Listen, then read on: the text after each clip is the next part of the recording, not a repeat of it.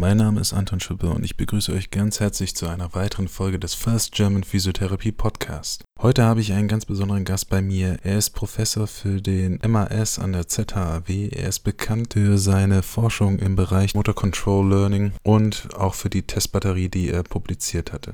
Zudem betreibt er nicht nur Forschung, sondern arbeitet auch in einer Physiotherapiepraxis. Er ist weltweit bekannt und ist auf vielen Forschungskongressen bereits äh, Sprecher gewesen, aktiv immer an der Forschung beteiligt und versucht, die Physiotherapie weitestgehend zu verändern.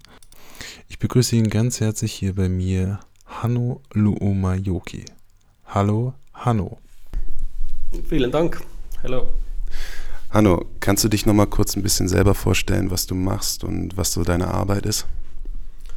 Ähm, ich habe zwei Jobs. Äh, einerseits bin ich hier in der ZHAW, also Zürcher Hochschule für angewandte Wissenschaften, zuständig für die Masterausbildung Muskuloskeletale Physiotherapie zusätzlich arbeite in meiner eigenen Praxis. Und was sind denn deine Spezialisierungen?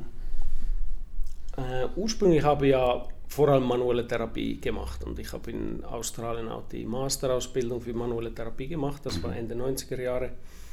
Ähm, dort habe ich dann Bekanntschaft gemacht mit David Butler und bin dann zu diesem NOI, Neuroorthopaedic Institute gekommen habe dann viele Kurse in Neurodynamik gemacht und dann mit der Zeit immer mehr und mehr auch Schmerz und Schmerzphysiologie und Explain Pain, das was auch von Lorimer Mosley und David Butler geprägt ist.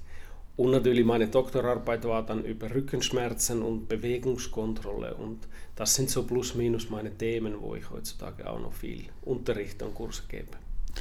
Und warum bist du dann in die Schweiz gekommen? Das war eigentlich zufällig. Ich fühlte damals in Finnland nach meiner Ausbildung, dass Finnland ist irgendwie so klein und isoliert und ich will ein bisschen Erfahrung sammeln und habe dann überall ein bisschen geschaut, was gibt's, wo kann man schaffen. Und ursprünglich war ich dann sogar zwei Jahre in Deutschland zuerst, bin dann irgendwie relativ zufällig in die Schweiz gelandet und da bin ich jetzt schon fast 30 Jahre. Und was meinst du mit isoliert? Ja, niemand versteht Finnisch. also, diesbezüglich ist Finnland so ein bisschen so ein spezieller Fall mhm. und ist ein kleines Land, nur 5 Millionen Leute. Mhm. Und äh, deswegen hat man so das Gefühl, dass Finnland ist ein bisschen äh, ab von, von, von der Rest der Welt im hohen Norden und das Gefühl habe ich gehabt und, und wollte dann das große, die große Welt sehen und irgendwie da mm. bin ich dann nie mehr zurückgegangen. Und ähm, für die Zuhörer ist bestimmt auch interessant, wie einfach auch das Gesundheitswesen dann in, in Finnland funktioniert. Ähm, finnische Gesundheitssystem oder in ganz Skandinavien ist natürlich so grundsätzlich ganz anders wie in der Schweiz oder in Deutschland. Nämlich, es ist ein staatliches Gesundheitssystem. Ähm, es gibt keine Krankenkassen, sondern die Staat sammelt von Steuern auch die Gesundheitskosten.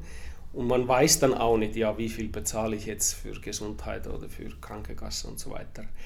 Ähm, konkret ist das dann auf Gemeindeebene geregelt. Also mhm. in Gemeinden gibt es sogenannte Gesundheitszentren, mhm. wo sozusagen wie das Hausarztsystem ist. Also mhm. prinzipiell, wenn man dann Probleme hat, geht man zu, zu so einem Gesundheitszentrum und dort äh, wird dann um einen gekümmert. Vielleicht Vorteil von so einem System ist die Übersicht vom mhm. Staat und die, und die Kostenkontrolle. Und denke, vielleicht macht man dort eher sinnvolle Sachen, weil man macht nur vielleicht das Nötigste und nicht zum Beispiel Sachen, wo ganz klar nichts bringen mhm. äh, oder zu teuer sind, dann macht man sie nicht. Nachteil für den Einzelnen ist, Häufig gibt es dann Warteliste. Wenn man eine Hüftprothese braucht, dann wartet man vielleicht ein paar Monate. Mhm. Oder wenn man Schulterschmerzen hat, dann wartet man, bis, bis irgendetwas passiert. Lustigerweise, lustigerweise ist diese Warteliste manchmal auch eine effektive Behandlung. Nämlich, wenn die Leute nicht gerade unter das Messer kommen, dann, mhm. wenn sie warten, werden sie mit der Zeit auch besser und dann müssen sie gar nicht operiert werden. Aber ich meine, das Problem mit der Warteliste, das hat man ja auch hier in der Schweiz, das hat man ja auch in Deutschland mittlerweile, obwohl da das Gesundheitssystem ja anders ist als in den skandinavischen Ländern. Die mussten ja sogar ein Gesetz jetzt ähm, erlassen, damit dann halt die Patienten dann auch die Möglichkeit haben, schnell zu einem Arzt zu kommen, schnell versorgt werden. Das war ja vorher sonst nicht der Fall, sonst hat man auch so wie jetzt in Finnland monatelang gewartet zum Teil. Und ich meine, das ist ja eigentlich dann interessant, obwohl das Gesundheitssystem dort anders ist als in Deutschland und in der Schweiz. Ist es aber, haben Sie ähnliche Probleme dann? Ja, hier hätte ich schon das Gefühl in der Schweiz, dass alles relativ schnell passiert. Ja. Ähm, Unterschied ist vielleicht dann eher, ob man allgemein versichert ist oder privat oder halb privat. Und natürlich auf der Privatversicherungsseite kommt man schon sehr schnell zu allem. Mhm. Manchmal vielleicht sogar zu schnell, so im Sinne, wenn man würde ein bisschen warten, würden sich viele Sachen auch ja. so ergeben. Ja, gut. Ja. Und in den Gesundheitszentren sind dann aber alle Disziplinen dann unter einem Dach? Prinzipiell sind diese Gesundheitszentren nur für Allgemeinmedizin und wenn jemand dann nötig hat, wirklich äh, Spezialarzt oder ein Spezialgebiet, dann werden sie weitergeschickt zu Spitälern. Und Spitäler sind dann eher so wie kantonal oder staatlich. Und wie ist es dann mit der Physiotherapie geregelt? Ist die dann auch in so einem Gesundheitszentrum? Gute Frage. Physiotherapie hat in der Tat einen ganz anderen Stellenwert oder äh, ganz ein anderes System, nämlich in dieses staatliche System kostet die Physiotherapie nichts. Das ist dann wie bezahlt. Mhm. Aber wenn man in die private Praxis gehen muss, dort bezahlt die Krankenkasse dann nicht. Mhm. Also dort müssen die Leute praktisch selber bezahlen. Und viel ein größerer Teil von der ganzen Physiotherapie passiert schon in der privaten Praxis. Mhm. Also dort müssen die Leute selber bezahlen oder Arbeitgeber bezahlt. Mhm. Soweit ich verstehe, ähm, über Hälfte von allen Physiotherapien werden in Finnland über Arbeitgeber bezahlt oder über Arbeitsmedizin. Okay, okay.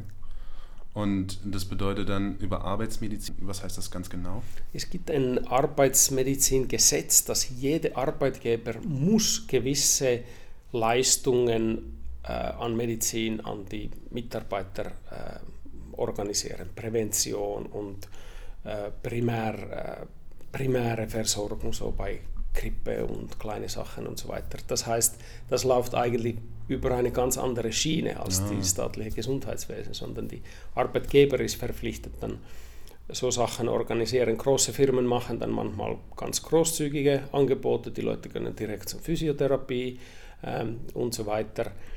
Ähm, dafür vielleicht eine kleinere Firma, wo nicht so Mittel hat, hat nur irgendeine Minimalleistung, dass man ganz zu einem Krankenpfleger oder Krankenpflegerin, wo dann ein bisschen beratet und mhm. so weiter. Das heißt dann auch die Sozialleistung wird dann ganz anders geregelt. Das heißt dann letztendlich hat dann die Firma das Risiko auch mit den Mitarbeitern. Genau, das kann man natürlich so sehen, dass schlussendlich wahrscheinlich der Arbeitgeber gerade muss ja große Interesse daran haben, dass Mitarbeiter gesund und fit bleiben. Und ich denke, das ist noch eine kluge, kluge Idee so. Mhm. Ja, das ist ja bei uns anders geregelt. Genau, weil das ist dann kommt zum Beispiel Prävention und Ergonomie und Arbeitsplatzabklärung, alles mhm. äh, äh bekommen einen ganz anderen Sinn. Mhm. Weil dann ist der Arbeitgeber wirklich gewollt schauen, dass die Leute gesund bleiben und nicht warten, bis sie krank sind und Probleme haben. Mhm. Ja. Und dann kann ich mir auch vorstellen, dass das dann ganz anders ist, wie der Arbeitgeber dann mit den Arbeitnehmern auch umgeht, oder? Vielleicht kann das so sein, dass der Arbeitgeber dadurch auch seine Interesse an den Mitarbeitern zeigt. Und das ist schon interessant, weil man sagt Gesundheitswesen. Und eigentlich wie hier in Mitteleuropa ist das ja eigentlich ein Krankheitswesen. Man mhm. behandelt Krankheiten und nicht Gesundheit. Und ähm, welche Probleme bzw. welche Vorteile haben dann finnländische Physiotherapeuten? Vielleicht Vorteil für die Physiotherapeuten ist, dass jetzt kann man fast überall ohne ärztliche Verordnung zur Physiotherapie. Aber das ist natürlich, wenn man in eine private Praxis geht, dann bezahlt man selber. Also ist das dann wie sowieso egal, ob ich zum Arzt gehe oder nicht. Das private System ist vielleicht diesbezüglich dann auch kompetitiv, weil die Leute selber bezahlen, sind sie auch gewillt, dass die Therapie möglichst effektiv ist, mhm. dass sie nicht 20 Mal gehen müssen, sondern vielleicht nur drei, vier Mal. Und dann sind Physios natürlich auch sehr angestrebt, dass sie etwas Sinnvolles machen, zum Beispiel nicht nur passive Therapien, sondern wirklich auch etwas mitgeben, dass die Leute selber um sich kümmern. Aber das ist sehr spannend, weil vorhin hast du ja gesagt, die Physiotherapie wird ja normalerweise bezahlt von den Gemeinden. Das heißt aber, die Leute müssen trotzdem erstmal selber das bezahlen und sie bekommen das dann wieder zurück, oder? Das Problem in den Gemeindezentren oder in dem staatlichen System ist, dass die Physiotherapie ziemlich tief dotiert. Das heißt, dort arbeiten wenig Physios. Mhm. Das heißt, dort kommt es zu großen Wartelisten. Mhm. Und natürlich, wenn man Rückenschmerz hat und das heißt, okay, in drei Monaten kommst du in Physio, mhm. dann sagen sie Leute, nein, ich habe Probleme jetzt, ich gehe lieber privat und muss selber das Geld auch in die Hand nehmen. Wo ja nach sechs Wochen eigentlich jeder von alleine weggeht, ne? Die Warteliste wäre wahrscheinlich häufig auch effektiv.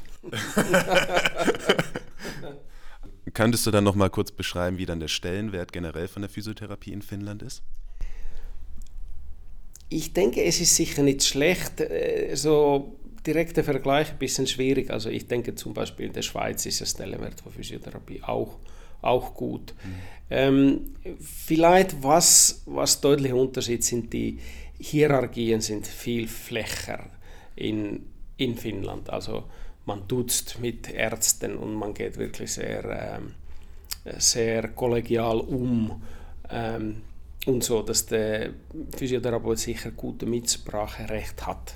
Hier hat man manchmal das Gefühl, dass vieles so ein bisschen hierarchisch ist und dann einfach Ärzte zum Beispiel gewisse Machtposition haben und dann einfach Sachen entscheiden, wovon sie gar nicht kompetent sind. Und du bist ja auch Physiotherapeut, der in der Praxis arbeitet. Hast du denn auch solche Probleme? Musst du da gegen Windmühlen zum Teil arbeiten? Nicht gerade gegen Windmühlen, aber natürlich ist der Weg manchmal so ein bisschen mühsam. Man muss dann, wenn es Meinungsunterschiede gibt, dann muss man zuerst den Arzt versuchen kontaktieren, telefoni tele telefonieren oder irgendwie erreichen, dass man überhaupt sprechen kann. Dann häufig muss man so noch äh, ziemlich viel erklären, dass sie überhaupt die Standpunkte sehen. Wobei zugegeben, bei mir die, meine Titel helfen ein bisschen, dass ich ein bisschen schneller drankomme. Ist natürlich auch hier die Frage, warum in, in, in Finnland dann hier der First Contact ist. Das ist ja First Contact, wenn ich das so richtig verstanden habe. Und welche Vorteile dadurch sich dann ergeben. Das heißt, man müsste dann weniger auch mit den Ärzten dann kommunizieren, oder sehe ich das falsch? Das ist interessant. Die, dieser First Contact kommt in Finnland jetzt zunehmend und ist langsam so flächendeckend. Und sie haben dort auch Studien und Untersuchungen gemacht, äh, was passiert gerade in diesen Gemeindezentren, wenn zum Beispiel Rückenschmerzpatienten Ansatz zum Arzt direkt zur Physio kommen. Und das Erstaunliche ist, dass alle Player sind zufrieden. Der Patient kriegt schneller Therapie, ähm, Ärzte sind entlastet, Physios sind zufrieden, weil sie äh, höhere Kompetenz haben und das System funktioniert viel besser. Das ist viel unkomplizierter und natürlich vor allem, das spart unheimlich viel Geld. In Deutschland diskutiert man ja gerade über die Blanko-Verordnung. Und es gab schon große Kritik dann auch von den Ärzten. Ein großer Ärzteverband hat dann gesagt, dass dann das Patientenrisiko dadurch steigen würde. Siehst du das genauso? Grundsätzlich denke ich, dass großer Teil von Physios in der Lage sind, äh, diese Risikopatienten zu erkennen. Die Frage ist natürlich so, was sollte der Ausbildungsstand sein und Erfahrung und die Kriterien, welche Therapeuten diese First Contact oder direkt äh, Zugang zugelassen werden könnten. Ich bin auch nicht der Meinung, dass alle Physiotherapeuten das sollten haben oder dass alle Physios das können denke, so gewisse Bedingungen müssen sie so erfüllen. Und was für Bedingungen denkst du wären gut? Man diskutiert ja in der Schweiz auch zunehmend über die Sache und natürlich, natürlich die sicherste Wahl wäre, dass man würde sagen, die Physiotherapeuten mit Masters, aber natürlich sie sind noch nicht so zahlreich, hm. das wäre eine sehr kleine Gruppe. Aber man könnte auch überlegen, dass man sagt, fünf Jahre Erfahrung und gewisse Kurse über Red Flags und vielleicht die Basics von äh, wissenschaftlicher Arbeit, also Evidence-Based Medicine, Guidelines und so weiter, dass man wirklich ein bisschen äh, Bild hat, was wichtig ist und welche Richtung die Therapien auch gehen, ähm, gehen sollen. Und natürlich die Red Flags ist ja immer so eine so eine Frage, dass, dass die Physios wirklich die seltenen Fälle, wo wirklich seriöse Krankheiten haben, dass man sie erkennt und weiterschickt. Mhm. Und was ist dann das Ziel von einem Master? Wenn du jetzt sagst, ein Master könnte diese Aufgaben übernehmen, was, was lernt man dort? Wir haben ja in der Schweiz momentan zwei, zweierlei Masterabschlüsse. Die eine ist die klinische Master, die MAS, wo die Leute wirklich zu klinischen Spezialisten ausgebildet werden, dass sie wirklich Patienten auf Einzelebene äh, sehr kompetent können untersuchen und behandeln. Mhm. Dann haben wir Master Science äh, Programm, wo mit klinischen Schwerpunkten auch äh, gerüstet ist, dass man kann zum Beispiel muskuloskeletale Master Science machen, wo man dann eben diese klinische Ausbildung kriegt, aber in Master Science sind noch große Teile Wissenschaftsmethodologie und Statistik und Epidemiologie und so weiter. Also im Master Science Programm werden die Leute zusätzlich noch zu Forschung und wissenschaftlicher Arbeit ausgebildet. Das heißt, es gibt Leute, die sich dann auch entscheiden können zwischen einer wissenschaftlichen Laufbahn und einer eher praktischen Laufbahn. Genau, absolut. Also von dem klinischen Master ist das so eher so vorgesehen, dass sie dann äh, klinische Spezialisten sind oder dann Fachgruppenleiter oder Abteilungsleiter auf fachlicher Ebene. Und die MSC ist dann in der Tat, kann man wählen, will man dann in die Lehre oder in die Forschung oder in die klinische Arbeit. Du bist der Studienleiter für den MRS, so wie ich das äh, gelesen habe. Warum brauchen wir überhaupt so eine Spezialisierung? Ich denke, dass gerade muskuloskeletale Medizin ist sehr wichtig, weil das ist das größte Gebiet. Also äh, 40 Prozent von Hausarztkunden oder Patienten sind wegen muskuloskeletaler Beschwerden. Das sind diese in sich kleine Sachen wie Knieprobleme, Arthrose, Rückenweh, äh, Schulterschmerzen, die in sich natürlich nicht gefährlich sind, aber die Leute leiden werden vielleicht sogar arbeitsunfähig wegen dem. Und deswegen finde ich es so wichtig, dass wir wirklich klinische Spezialisten haben, diese Leute zu behandeln. Weil Ärzte machen das nicht. Mhm. Wieso machen sie es nicht? Die Schulmedizin ist in Bezug auf muskuloskeletale Physiotherapie in völlig falscher Richtung. Ähm, die Diagnose ist häufig eine Strukturdiagnose, man macht Röntgenbilder, MRI-Bilder und wir wissen von Studien, dass diese Bilder und strukturelle Befunde eigentlich nicht große Rolle spielen. Gesunde Leute haben genauso viele Befunde in Röntgen- oder MRI-Bilder im Rücken als Leute mit Rückenweh. Also von den Strukturen her kann man gar nicht differenzieren, wer Probleme hat. Das gleiche ist mit Stru Schulterpathologie, mit Kniebeschwerden und so weiter dann wissen wir, dass Spritzen nur kurzfristige Wirkung haben, langfristig sind sie sogar kontraproduktiv.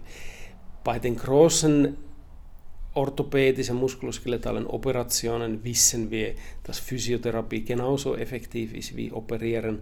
Also bin ich dort absolut der Meinung, dass der größte Teil von muskuloskeletalen Patienten bei Physiotherapie am richtigen Ort sind, weil das effektiv ist und gleichzeitig viel günstiger als diese medizinischen Maßnahmen. In Bezug darauf dann auf die Effektivität von den Maßnahmen. Ich meine, das ist ja in der Physiotherapie genauso ein Problem. Es gibt ja Maßnahmen, die halt nur eine kurzfristige Wirkung halt haben. Das heißt, was wäre dann quasi der nächste Schritt? Das ist sicher eine gute Frage, weil äh, wie gesagt, jetzt wissen wir von Knieoperationen, von Kniearthroskopien, Meniskus, Kreuzbandoperationen. Wir wissen, dass bei Schulterimpingement, bei Rotatormanschettenrupturen, dass Physiotherapie genauso effektiv ist wie Operieren. Aber der nächste Schritt ist natürlich, naja, was ist die effektivste Art von Physiotherapie? In groben wissen wir natürlich, dass passive Maßnahmen keine langfristige Wirkung haben. Das ist Massage, das ist manuelle Therapie, das ist Manipulieren. Das mag kurzfristig erfolgreich sein. Die Patienten haben weniger Beschwerden, aber wenn wir dann Langzeiteffekte schauen, nach drei Monaten, nach sechs Monaten sind die Effekte ver, ver, verschwunden. Was dafür als, sich als effektiv immer wieder erscheint, ist Aktivität und Training. Mhm. Und was zunehmend wichtig sein zu sein, ist Patient Education, also Patientenedukation. Das heißt, dass man den Patienten wirklich erklärt, was das Problem ist, dass sie selber lernen, mit sich umgehen, dass sie selber verstehen, was kann ich machen, was ist das Problem, wie muss ich um mich kümmern. Und so einfach wie das tönt, kann das natürlich sehr schwierig sein, weil die Tradition der Medizin ist das Gegenteil, mhm. dass man den Patienten nur als einen äh, passiven äh, Objekt sieht und der behandelt werden muss, anstatt ihn selber äh, Werkzeuge geben, wie er selber äh, zurechtkommt. Und wie ist es dann in der Physiotherapie selber? Wie reagieren deine Kollegen darauf, wenn du sowas sagst? Ich denke, es kann schon sein, dass vorerst äh, kann das ein bisschen harsch tönen, wenn, wenn man sagt, ja, Massage oder Triggerpoint-Behandlung oder Manipulieren oder äh, wie gesagt diese passive Maßnahmen, dass, das, dass sie eigentlich langfristig ineffektiv sind. Dann kann das natürlich schon wie ein bisschen kontraproduktiv tönen. Auf der anderen Seite glaube ich, ist das ganz klar. Es, man kann nicht erwarten, dass man jetzt den Patient ein paar Mal passiv behandelt und dass, dass es dann nach Monaten äh, halten würde. Mhm. Es ist ja ganz klar, wenn man fängt an aktiv was machen, Übungen machen, das ist der einzige Weg, wirklich Sachen langfristig zu ändern. Das heißt, langfristig müsste der Patient auch seine Gewohnheiten verändern. Absolut. Und natürlich Verhaltensänderung ist etwas Schwieriges. Seine Haltung zu ändern oder irgendwelche Rückenhygiene oder angewöhnen, Übungen regelmäßig zu machen, ist ja, es ist nicht einfacher als Rauchen aufhören mhm. oder so etwas. Also Verhaltensänderung ist was Schwieriges, ja. Oder sich von passiven Maßnahmen zu lösen.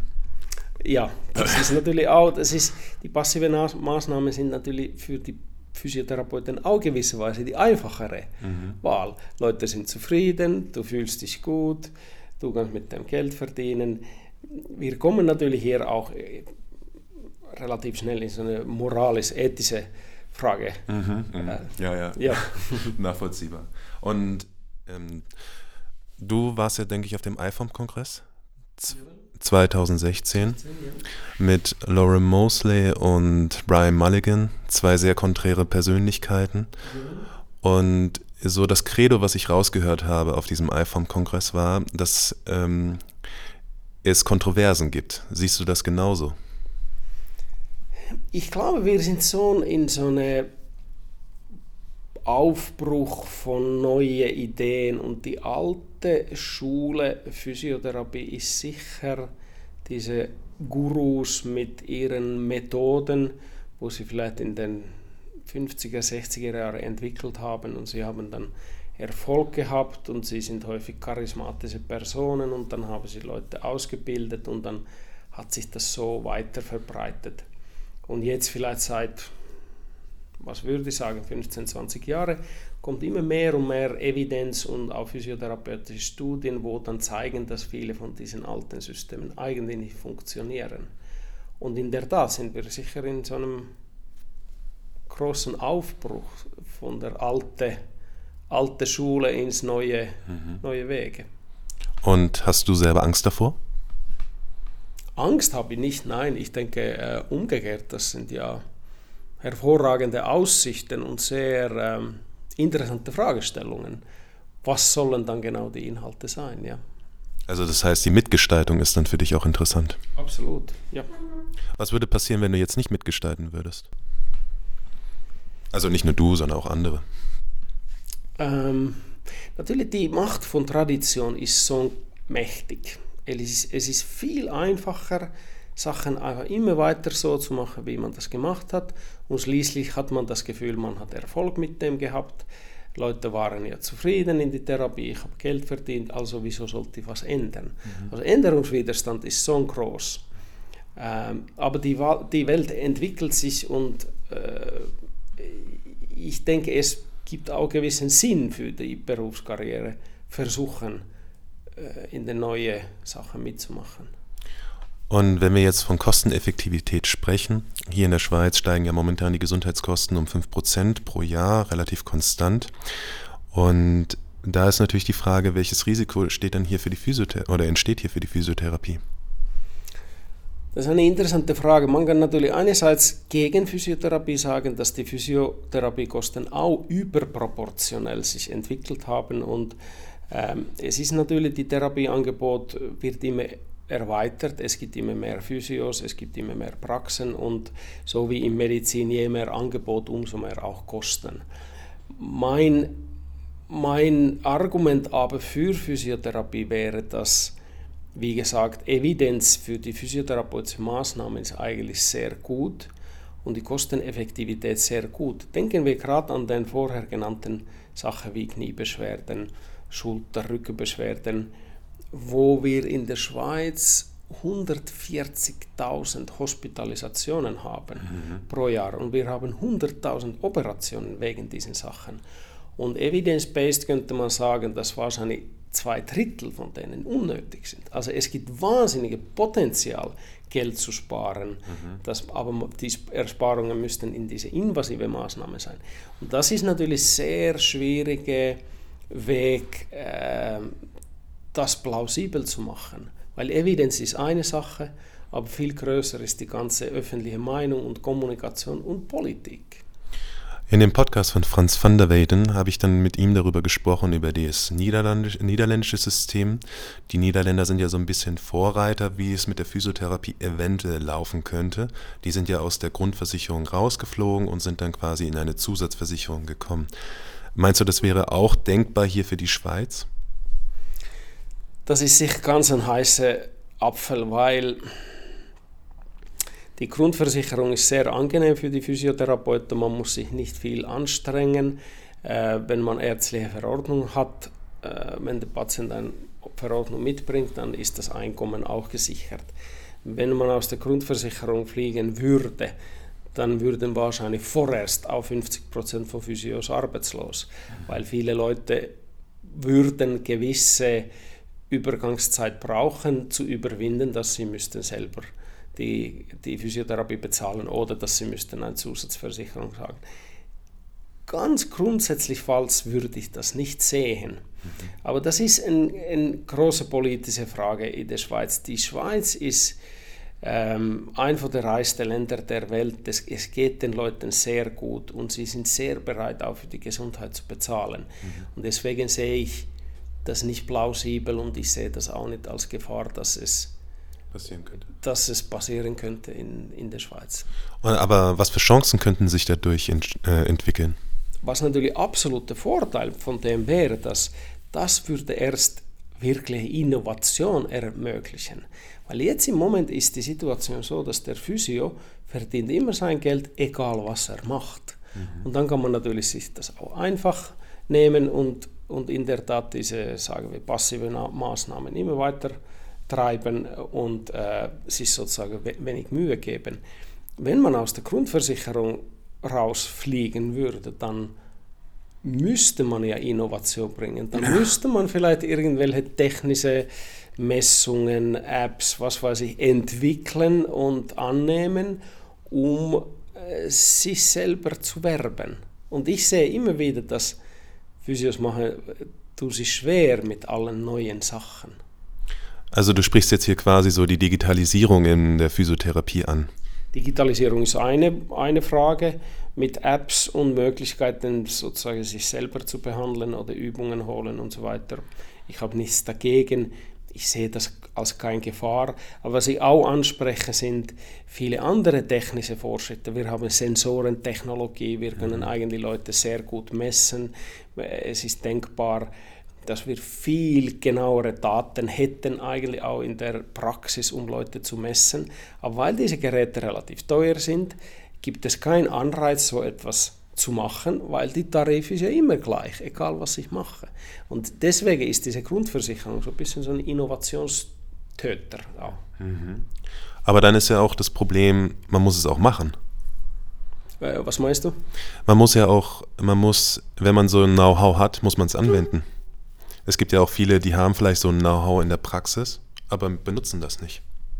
Äh, das ist, das ist auch eine gut, gute Beobachtung. Das ist in der Tat so, dass viele von diesen technischen Innovationen, was es schon gibt und Leute haben das vielleicht, benutzen sie das, das vielleicht nicht. Vielleicht ist es dort wieder, dass ähm, die Hürden noch hoch sind. Es, es braucht äh, teures Material und Computer müssen laufen und die Softwares müssen laufen und dann ist die Technik häufig noch nicht so ausgereift, dass es braucht noch viel Energie und mhm. Zeit und Aufwand, dass, dass die Sachen wirklich funktionieren. Ja, vor allem auch die Schnittstellen mit den Datenbanken von den Programmen, das ist ja meistens auch ein Problem. Das ist so und so. Und dort wäre natürlich wieder die Anforderung an die technische Innovation oder für die Firmen und so, die das entwickeln, dass sie müssen Sachen wirklich auf den Markt bringen, die 100% funktionieren. Ja. Und wenn man jetzt auch nochmal betrachtet, es gibt ja hier in der Schweiz, gibt es ja auch Chiropraktiker. Chiropraktiker, habe ich gesehen, haben eigentlich relativ hohe Kompetenzen. Sie dürfen kurz krank schreiben, sie dürfen Physiotherapie verordnen, sie dürfen selber dann auch Direct Access betreiben. Und was wäre jetzt, wenn jetzt die Physiotherapie rausfallen würde? Gäbe es denn auch andere Disziplinen, die einfach da in die Lücke reinspringen könnten? Ich denke nicht, ob der Vergleich mit Chiropraktoren gut ist, weil Chiropraktoren sind sehr eine kleine Gruppe. Wir haben, glaube ich, in der Schweiz 200, 300 Chiropraktoren und wir haben 10.000 Physiotherapeuten. Ich glaube nicht, dass sie da große Lücke könnten, könnten füllen.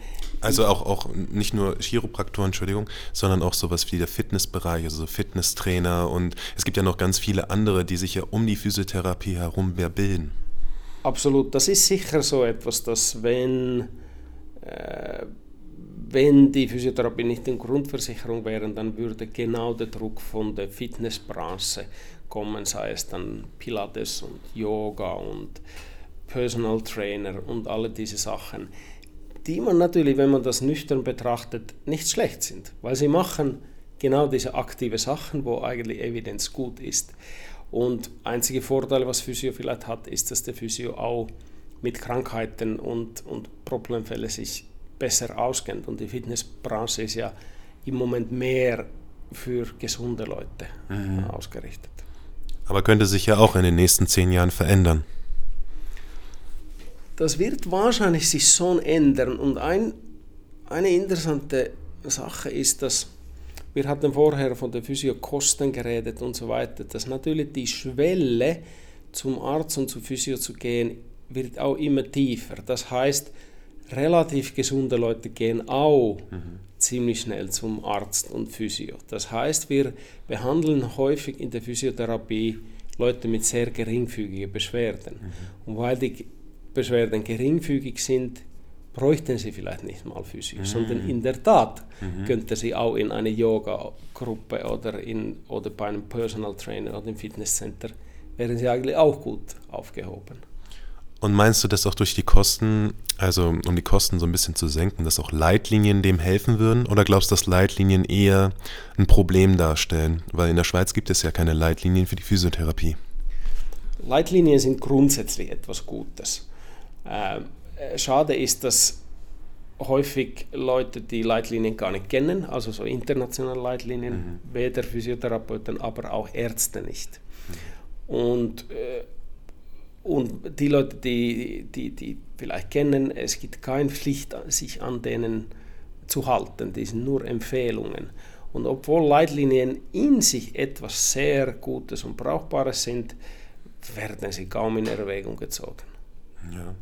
Was ja eigentlich schade ist, es gibt ja zum Beispiel jetzt ganz neu aus England, also neu, jetzt seit einem halben Jahr, glaube ich, die NICE Guidelines. Und die ja auch zum Beispiel bei Rückenschmerzen ja sagen, man soll keine Medikamente mehr geben, die Patienten sollen aktiv sein, die sollen sich nicht mehr hinlegen. Das sind ja eigentlich dann auch eher positive Dinge, oder sehe ich das falsch? Absolut. Und das, das, die Leitlinien sind natürlich im Moment vor allem für Ärzte gemeint, weil sie die Verordnungen machen. Mhm. Sie müssten das kennen.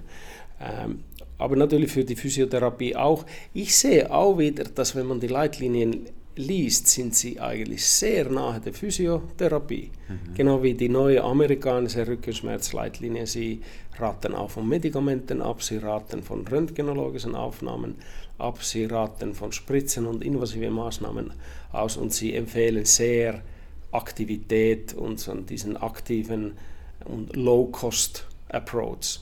Und mhm. das spielt natürlich eigentlich direkt in die Hände von Physios, weil das ist ja genau das, was wir anbieten. Und bei den Amerikanern ist ja auch noch ein großes Problem. Die haben ja massive Probleme mit den Opiaten so dass sogar die äh, Mittelstandsfamilien äh, mittlerweile heroinabhängig sind und nicht unbedingt wenige, sondern relativ viele, weil einfach im Vorfeld viel Fentanyl, Tramadol und all diese ganzen Schmerzmedikamente ja auch verordnet wurden. Absolut, absolut. Und das, das ist widerspiegelt jetzt wirklich in den neuen Leitlinien von USA, dass man will, ähm, wirklich ein, ein Riegel setzen an diese Medikamentenabgabe, weil scheinbar mhm. haben jetzt Ärzte in den USA jahrelang sehr leichtfällig äh, heftige Opioide abgegeben und man redet von zig Millionen Leute, die solche äh, in sich äh, süchtig machende Mittel nehmen.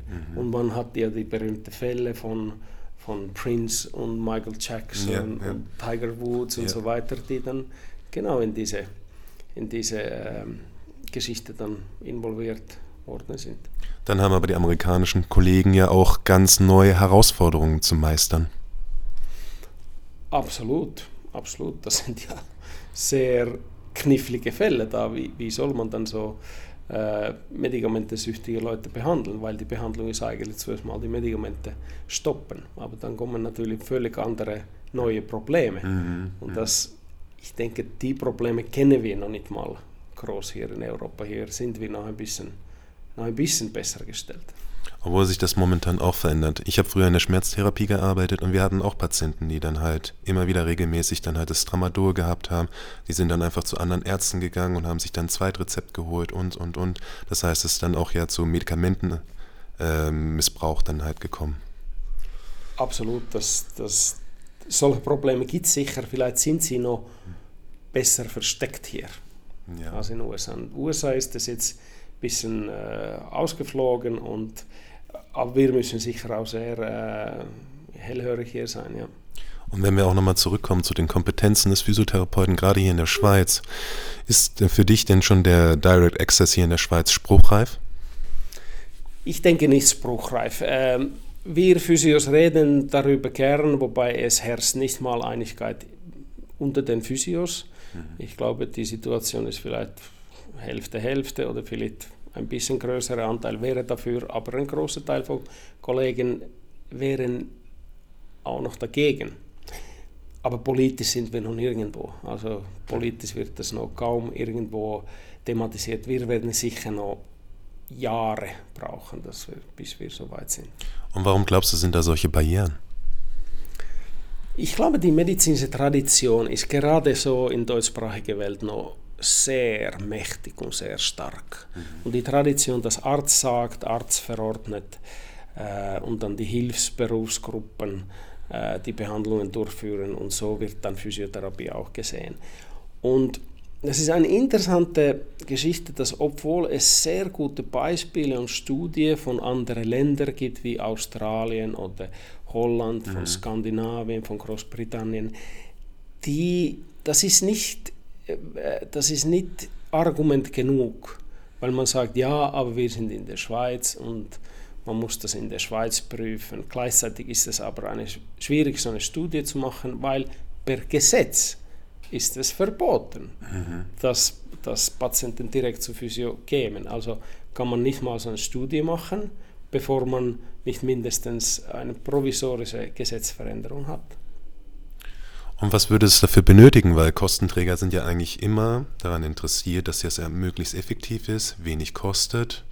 Und momentan läuft es ja nicht so, was wir vorhin ja auch schon diskutiert hatten. Also eigentlich ist es ja, spielt uns das ja doch zu. Ja, aber rein so politisch und von Gesetzgebung her, es, es bräuchte dann so wie so eine äh, Aufhebung von diesem äh, Krankenversicherungsgesetz mindestens für ein gewisses Pilotprojekt, äh, dass die Patienten könnten ohne ärztliche Verordnung oder vielleicht mit einer Blanko-Verordnung oder so zur Physio, dass man überhaupt Daten hätte, mhm. wie das in, in der Schweiz funktionieren würde. Und da sind wir leider so noch ein großes Stück weg. Und wer müsste das dann eigentlich in die Hand nehmen, um das zu ändern? Ich denke, so eine wichtige Rolle hier sollte Physiotherapieverband spielen. Es gibt so gewisse Bemühungen und wir haben auch von unseren Hochschule her äh, gewisse Bemühungen und Projekte im Gang. Ähm, die sind aber noch sehr im Anfang und dazu kann man leider noch nicht viel, viel sagen. Mhm. Und wie gesagt, du arbeitest ja jetzt hier an der Hochschule. Und was natürlich auch noch eine interessante Frage ist, wie arbeitet denn die Privatwirtschaft mit Hochschulen zusammen? Arbeiten die zusammen? Muss das transparent sein? Wie läuft das normalerweise ab? Wir haben sicher in, im Bereich Forschung haben wir viel äh, Zusammenarbeit und Kooperation mit Firmen, Industrien, die die Technologien für Gesundheitswesen machen. Dort läuft die Zusammenarbeit gut und dort sehe ich auch absolut kein Problem, sondern umgekehrt, das ist ja sehr sinnvolle äh, Zusammenarbeit, so wie wir das in anderen Bereichen kennen, wie, wie, wie sonstige Medizintechnik oder Technologien und so weiter, dass, dass man Forschungsprojekte macht, aber nach, natürlich am Ende muss die Industrie dann diese, diese Projekte verfolgen und die Sachen zur Verfügung stellen. Dort sehe ich keine Probleme und das läuft auch gut.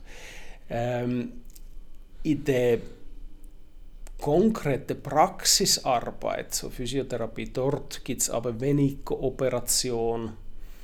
Ähm, ja, das ist so gut wie nicht vorhanden. Ähm, könnte man dann aber auch sagen, dass dann halt die Privatfirmen dann ja auch eigentlich entscheiden können, wie die Masterarbeit dann von Studenten auszusehen hat, oder ist das nicht so? Also prinzipiell sind wir absolut offen für Ideen, dass Leute, die in größeren Praxen oder Spitälern arbeiten, dass sie von sich aus kämen oder dass der Arbeitgeber würde Themen bringen. Das passiert zum Teil äh, noch nicht genug.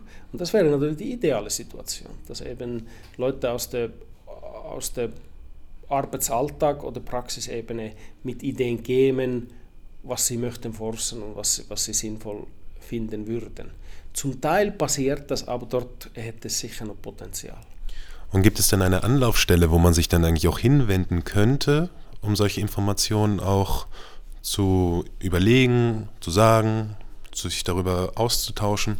Absolut. Also äh, unsere, sicher in unserem Master Science Programm und in unserer Forschungsabteilung sind wir sehr offen für so Ideen von, von von der Praxisebene. Und hast du denn, aber gibt es so ein konkretes, also kann man da einfach eine E-Mail an euch schreiben oder wie kann man euch da kontaktieren? Also man kann sicher ganz einfach per E-Mail uns kontaktieren und ausloten, äh, was für Interessen hätte man und, und was könnte man machen. Und äh, da sind wir sehr offen. Und ich hatte ja vorhin gesagt, du bist ja nicht nur Professor für den MAS, du arbeitest ja auch noch als Physiotherapeut. Kannst du diese ganze Evidenz, die du jetzt hier lernst und forscht und auch dann hier anwendest, dann bei den Studenten, kannst du die auch in deiner Praxis umsetzen? Ich denke schon, aber die, vielleicht ist das es ist nicht so, dass man jetzt irgendeine Studie hat und dann weiß man ganz genau, jetzt bei diesem Patienten muss ich das und das machen. Mhm. Es sind so eher so grobe Richtlinien, zum irgendwelche Beispiele. Ich denke, wir müssen Assessments machen, wir müssen Fragebogen abgeben, wir müssen die Behinderungsgrad im Alltag müssen wir messen, dass wir wissen, reden wir von einem äh, Risikopatient für Chronifizierung oder sieht die Prognose eigentlich gut aus. Das ist so, gibt so mal so eine gute Leitlinie und Klassifikation, wie schlimm sieht es aus mit diesem Patient. Ähm, dann natürlich, wenn ich weiß, welche Teste äh, valide sind, gute Zuverlässigkeit zeigen, dann bevorzieht man natürlich eher solche Teste. Auf der anderen Seite es ist natürlich nicht verboten, irgendetwas zu benutzen, obwohl es vielleicht nachgewiesen ist, dass es jetzt in einer größeren Patientengruppe nicht funktioniert, weil die individuellen Probleme können so sehr, sehr unterschiedlich sein und es gibt immer wieder Fälle, wo keine Richtlinie oder keine Studie geforscht hat oder sagen kann, was zu tun ist. Und das ist einfach nicht, nicht so schwarz-weiß. Mhm. Wir müssen so gewisse grobe Richtlinien und so weiter folgen. Ähm, aber bei einzelnen Patienten häufig greifen solche Sachen nicht, weil es genau für diesen Fall noch keine, keine klare Leitlinie gibt. Ja, das wollte ich gerade sagen. Ne? Die Datenlage ist ja auch in dem Bereich ja auch nicht so weit fortgeschritten. Ja. Warum ist das so? Vielleicht eine interessante Sache, was ich selber in den letzten zwei, drei Jahren in der eigenen Praxis gemerkt habe, dass wenn wir zum Beispiel diese Behinderungsfragebogen einsetzen, merkt man eigentlich, dass ein großer Teil in privater Praxis äh, von den Patienten eine geringe Behinderungsgrad im Alltag haben. Das heißt, sie sind voll arbeitsfähig, sie haben vielleicht Schulterweh, das ist nur lästig, mhm. aber sie können alles machen. Und sie sind eigentlich so gut, dass sie kämen nie in eine Studie rein. okay. Weil man hat ein Inclusion-Kriterium, okay, die Behinderungsgrad muss mindestens 20% sein. Mhm. Und wenn man die Leute misst, sie kommen nicht so hoch. Also haben wir so ein Luxusproblem, mhm. dass vielleicht sogar 70% von Patienten haben so geringfügige Proble Probleme, mhm. dass eigentlich die Prognose per se schon sehr gut ist. Also sie würden mit der Zeit so oder so besser.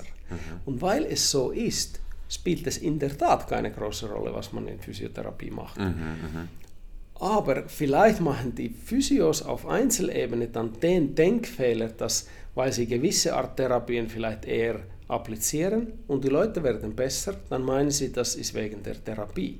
Aber dann muss man sich wie können zurückziehen und sagen, ja, was würde passieren, wenn ich diese Therapie würde machen? Und dann würde man sehen, aha, die mhm. Leute werden eigentlich so oder so besser.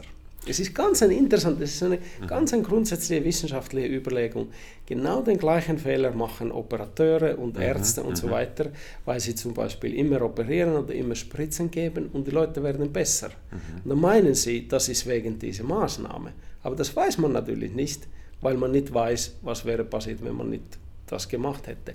Und Studien zeigen genau das. Wenn man diese zwei Vergehensweise, mhm. ähm, Vorgehensweise vergleicht, merkt man, ah, es spielt keine Rolle. Der Patient ist sowieso besser geworden. Mhm. Und das ist, ich finde, eine ganz interessante Gedanke, was jeder Physio kann, kann sich überlegen. Ja, was ist der Anteil Spontanheilung? Mhm. Was ist der Anteil Placebo? Mhm. Und wie viel Platz bleibt noch für, für diese sogenannte spezifische Therapie? Das finde ich sind ganz interessante Fragen. Und das kann man sehr gut auch eins zu eins in der Praxis beobachten. Und ich denke auch, der, da ist ja das Stichwort dann der reflektierte Praktiker. Das heißt, dass man dann auch sich dann darüber Gedanken machen sollte, ist das wirklich dadurch passiert? Ja? Absolut, genau. Ja. Das ist ja das ist ein gutes Stichwort, reflektierte Praxis, dass man, äh, man muss wie so ein bisschen abstrahieren, ja, was sind die Wahrscheinlichkeiten? Und wie, wie gesagt, wenn ich den Patient messe und ich stelle fest, äh, die Sache ist relativ akut, aber Leidensdruck ist nicht sehr hoch, Behinderungsgrad ist nicht hoch, dann spricht das alles für sehr gute Prognose. Mhm. Und wenn die Prognose so mal sehr gut ist, dann weiß ich schon, okay, der Patient wird so oder so besser. und dann äh, bisschen, das tönt ein bisschen komisch, wenn ich dann sage, ja, dann kommt es in der Tat nicht so groß darauf an, was man macht. Er mhm. wird so oder so besser. Und die Schwierigkeit ist natürlich, man muss aber können die Leute erkennen, die nicht gute Prognose haben. Also man muss dann kennen, mhm. was sind die schlechten prognostische Sachen, um die möglichst frühzeitig äh, zu erkennen. Und das wissen wir, äh, dass es zum Beispiel die psychosozialen Faktoren sind. Mhm. Das ist Angst, mhm. das ist Katastrophisierung, mhm. das sind Depressionen und so weiter. Und dort sind wir Physios vielleicht noch ein bisschen äh, zu wenig auf der Hut. Okay. Und ich meine, du hast, man hört schon, wenn du dann halt mit mir auch so darüber redest, du hast sehr große Kenntnisse in dem Bereich. Ähm, wenn du jetzt in der Praxis arbeitest, wie, wie kannst du dafür sorgen, dass der Qualitätsstandard dann auch so hoch bleibt? Weil du weißt, was gut ist, du weißt, was du dann letztendlich anwendest, aber machen das deine Kollegen genauso? Also jetzt musst du niemanden hier diffamieren oder sowas, aber was ist so deine Erfahrung? Ich denke im Moment, wenn ich, wenn ich Kollegen kritisiere, dann ist genau diese Verständnis noch für Outcome-Messungen und für Assessments und ja. Risikofaktoren, Screening und diese Behinderungsgrad äh, einschätzen, dort sind Kenntnisse noch gering. Mhm. Ich sehe, wenn ich, wenn ich einen Kurs gebe für 20 Leute und frage, wer benutzt diese Art von Assessment, dann ist das vielleicht ein oder zwei von 20, mhm. also die, die wenigsten. Und gleichzeitig finde ich, das sind wirklich so Augenöffner, dass man diese Prognose und diese prognostische Faktoren einsetzen kann. Und dann ähm, für mich ist das auch erleichternd, weil dann äh, weiß ich, okay, ich muss bei vielen Fällen nicht wie verrückt versuchen, meinen Kopf zerbrechen, was soll ich machen. Mhm. Weil wenn mir das klar ist, Prognose ist sowieso gut, dann nimmt das auch einen gewissen Druck weg von mir. Mhm. Dass, dass, dass ich sehe, die Leute werden so oder so besser. Das erleichtert dann auch die Therapieplanung. Das erleichtert dann, wie man mit dem Patienten umgeht. Wenn man zum Beispiel so einen Fragebogen benutzt wie den Start-Back-Tour, was ja dann halt relativ einfach ist in der Ausbildung, praxisnah und schnell umzusetzen ist, oder? Absolut. Und dann, wenn ich sehe, Patient hat geringe Punktezahl, dann kann ich ziemlich valide aussagen, okay, die Prognose sieht gut aus mhm. und dann kann ich das dem Patienten auch so mitteilen. Okay, äh, ich habe dich jetzt untersucht, ich habe diese Assessments gemacht und alles sieht sehr gut aus und du musst keine Sorge machen. Die Sache wird sich auch wieder ergeben und ich kann dir ein paar Übungen geben, was du kannst machen und so weiter. Und so sind wir eigentlich in eine, so machen wir Evidence-Based Practice, die aber unsere Arbeit auch sehr erleichtert, finde ich. Ja, was meine persönliche Erfahrung mit Fragebögen ist, dass auch es viele gibt, die dann einfach dem kritisch gegenüber sitzen. Dann äh, sagen sie, oh, da muss ich jetzt was ausfüllen und oh, was ist denn jetzt da für ein Problem? Und ich, sie haben dann so das Gefühl, dass das Problem noch mehr damit dann quasi forciert wird. Ich denke nicht. Ich glaube nicht daran. Zum Beispiel dem Patienten gegenüber erkläre ich das so. Schauen Sie, ich habe hier noch einen Fragebogen, wo mir ein besseres Bild davon kriegt, wie viele Probleme Sie haben mhm. wegen Ihrer Rücken oder wegen Ihrer Schulter im Alltag. Mhm. Weil ich weiß nicht, was Sie alles genau machen in Ihrem Alltag. Das können nur Sie beurteilen. Und das ist für mich sehr äh, hilfreich. Mhm. Und so sehen praktisch alle Patienten das gut ein. Also ich würde da keine Bedenken haben eigentlich. Ich danke dir auf jeden Fall erstmal für den Teil, den wir jetzt gemacht haben. Wir kommen jetzt langsam zum Schluss, weil wir schon sehr weit fortgeschritten sind von der Zeit. Mich würde natürlich jetzt auch interessieren, wohin entwickelt sich die Physiotherapie in den nächsten zehn Jahren? Also vor allem hier in der Schweiz. Ich denke, in der Schweiz haben wir gute Karten diesbezüglich, dass jetzt seit zehn Jahren die gesamte Physiotherapieausbildung in Hoch Hochschulniveau ist, dass alle Physios machen Bachelor und wir haben Masterprogramme und was jetzt ganz neu ist, seit zwei, drei Wochen wissen wir das, dass wir haben auch den Zugang zu Doktoratsprogrammen in Uni Zürich. Wow, okay. Und das ermöglicht auch eine Karriereplanung für junge Physiotherapeuten, die dann wirklich sich weiterentwickeln können. Und ich glaube, das wird sich in den nächsten Jahren auch sehr zeigen, dass das Niveau wird steigen und äh, dass wir dann mehr auf Vorbilder haben werden und so, dass es eine, eine, eine System geben wird, wo die Physios sehen, okay, wir können es weiterbringen. Also diesbezüglich bin ich schon sehr zuversichtlich für die nächste, für die nächste Zeit. Das heißt, in den nächsten zehn Jahren geht es vorwärts in dem deutschsprachigen Raum? Ich glaube noch daran, ja. dann Hanno, dann danke ich dir ganz herzlich. Alle Zuhörer, die jetzt das gehört haben, ich freue mich, dass Hanno sich hier die Zeit genommen hat. Wenn ihr das gut findet, was ich hier mit diesem Podcast mache, würde ich mich sehr darüber freuen, dass ihr mir ein Gefällt mir bei Facebook macht oder dass ihr meinen Kanal einfach abonniert, meine Seite abonniert. Und ich freue mich, wie gesagt, dass er hier war. Danke, Hanno. Vielen Dank.